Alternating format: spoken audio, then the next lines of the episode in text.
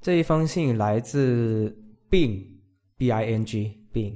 我他说我毕业自学编程，找了一个小公司的工作，但工作中学习到的东西不多，因为工作的东西一直是那些没有什么，一直是那些也没有什么新的提升，但业余时间学习看不下去。我想问下，怎么学习新的技术？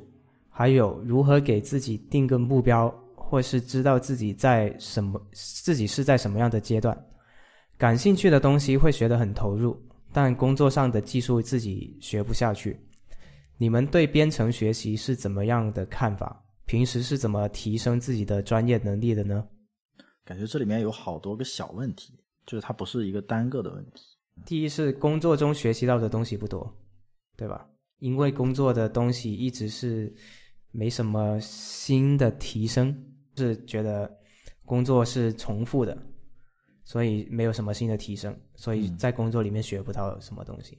呃，我觉得就是这个太常见了。首先，这个太常见了。呃，可能你工作中用到的是另一个技术，比如说我拍呃工作中用到的是 Python，然后我可能自己擅长的或者说感兴趣的是前端。嗯，我也有这种情况，但是我会做的事情就是我会把我的 Python。可能不会，没必要精通到一定程度，但是我会把它，呃，最起码掌握到能让我高效工作的程度。就是说，一个工作我接到之后，我不会因为我不会这个技术，然后耽误我的工作，这是最基本的底线。然后第二个层级就是，比如说，呃，接到一些啊，就这里就举例用 Python 啊，接到一些 Python 的工作，我就是最起码我会有更好的方式去实现它。然后以便于应对将来的一些呃新的需求，这个就是我已经觉得，呃，就是我的成就感来自于呃，不是说更好的做工作，而是说我更好的呃，就怎么说 work smart，就像 Randy 说的，我是更好的把工作呃更高效的用用一种更高效的方式完成，就是本来这个工作可能啊要用一天。但是我的成就感来自于，因为我，呃，学到了一个程度，然后我用半天就把这个事情解决了，所以我大概学习的动力来自于这里，而不是说怎么样。对，对，因为技术都是有限的，就是你无论怎再怎么学，但技术也就那几个，总有一天你会，就是也会觉得什么没有什么新的东西，一直是那样子。对，但是我们应该要做的是那种同一个同一个东西。但是你做得更好或者做得更快。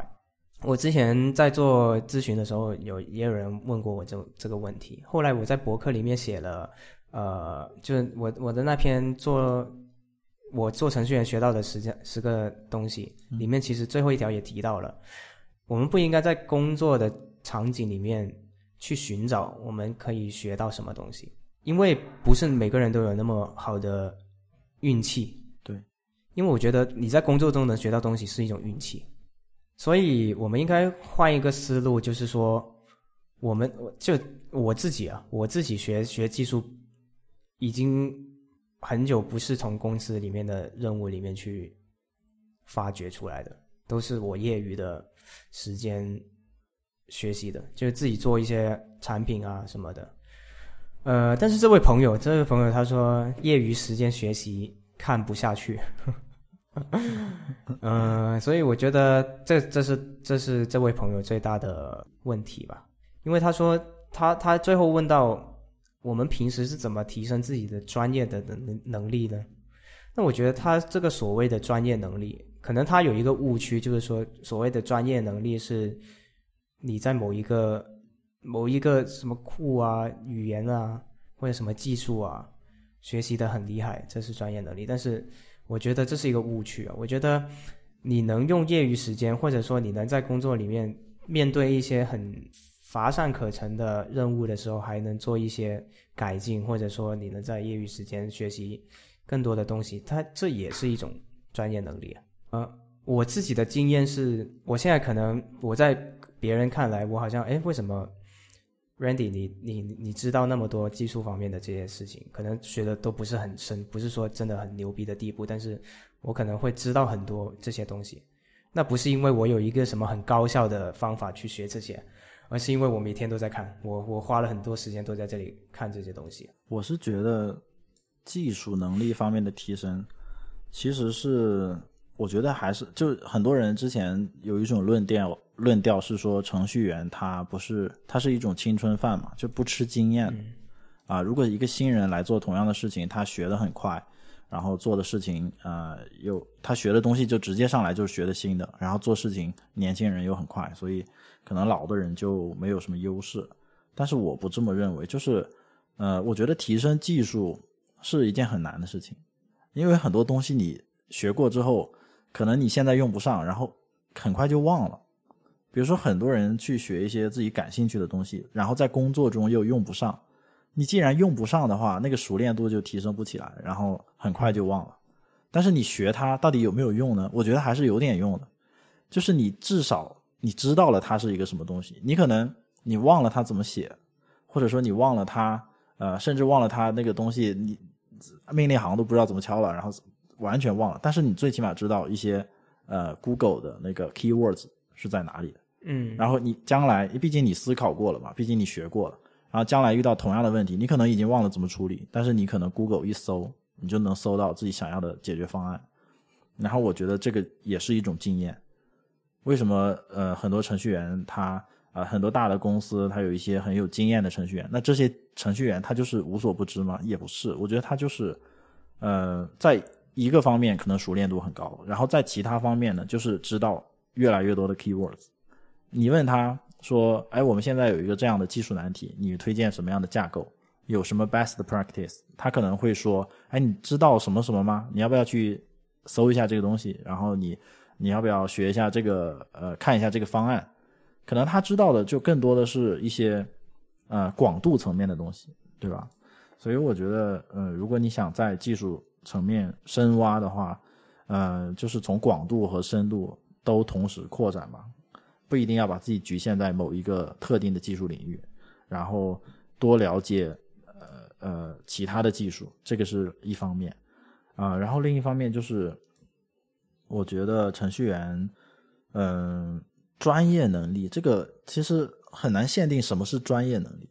你说沟通，我觉得也是程序员的一种能力；总结也是程序员的一种能力。然后梳理需求，如何能把现实生活中的他的问题抽象成我们程序的代码，也是一种能力。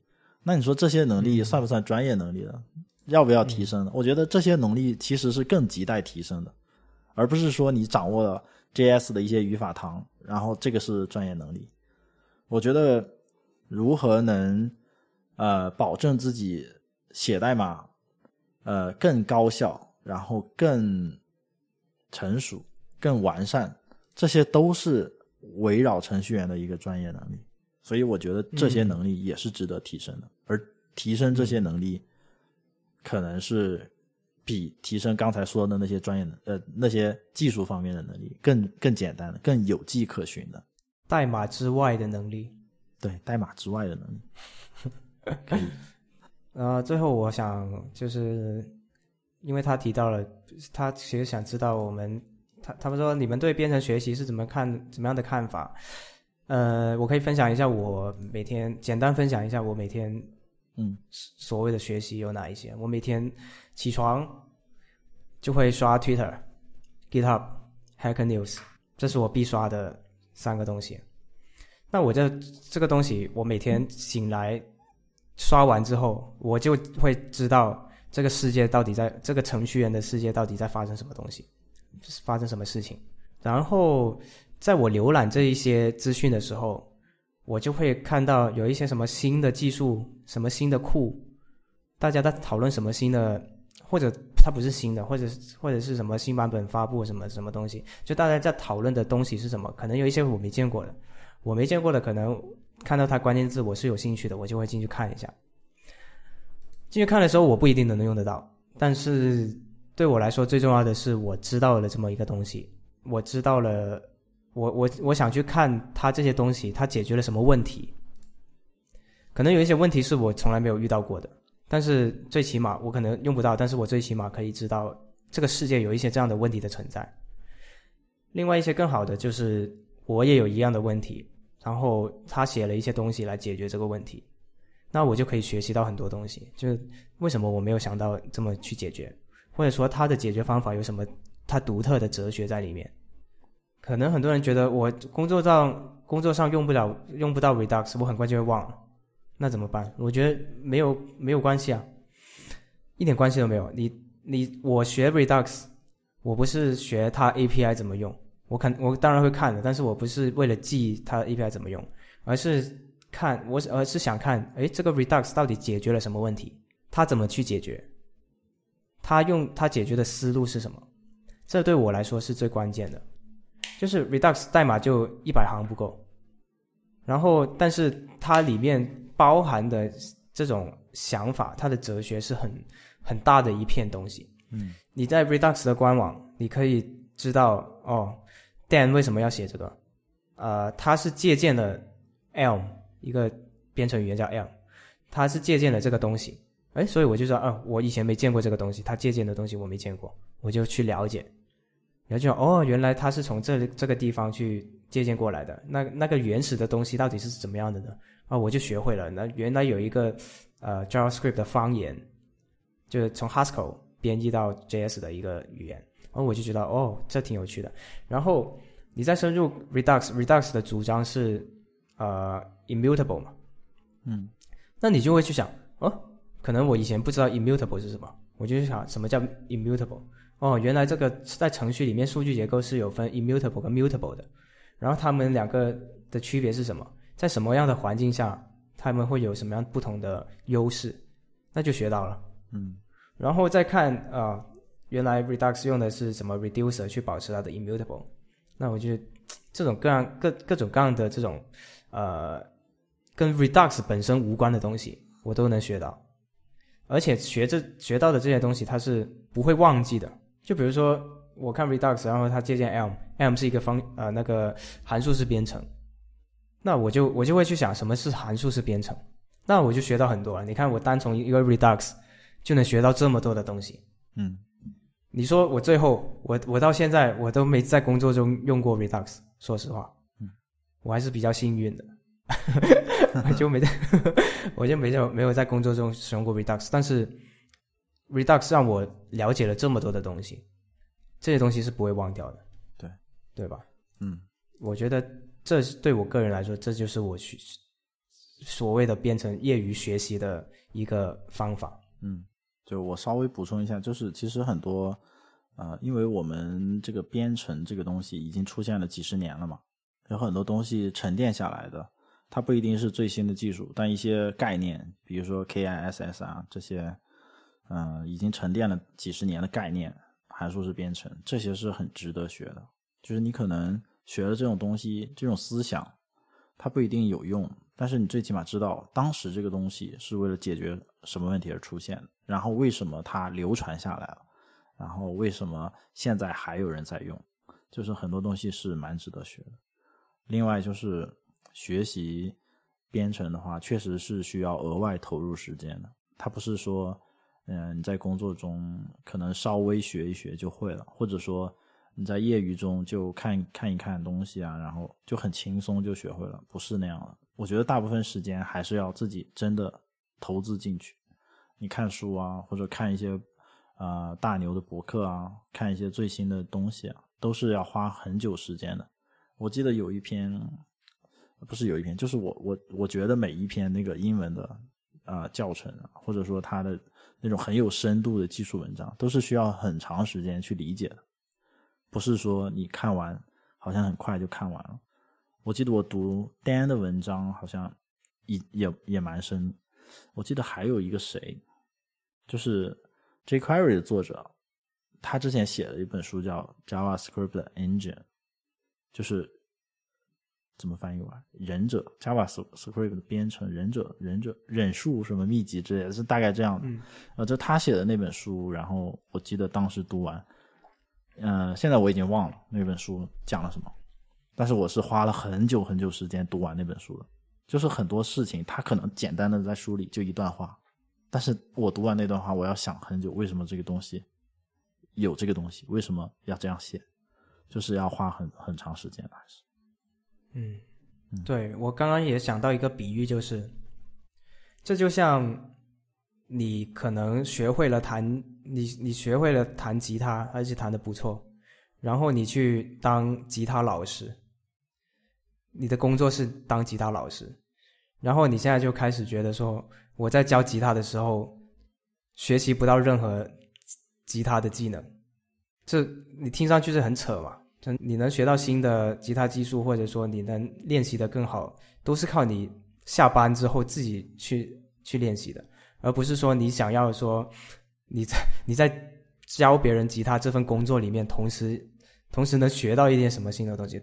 没有，你能学到的只有你怎么更好的教这个人。就就像代码一样，你在公司里面，你的任务就是用你的你学到的东西，而不是说。学到什么？当然有一些人可以学到什么，但我觉得大大多数都是代码之外的这些技能。感谢，并。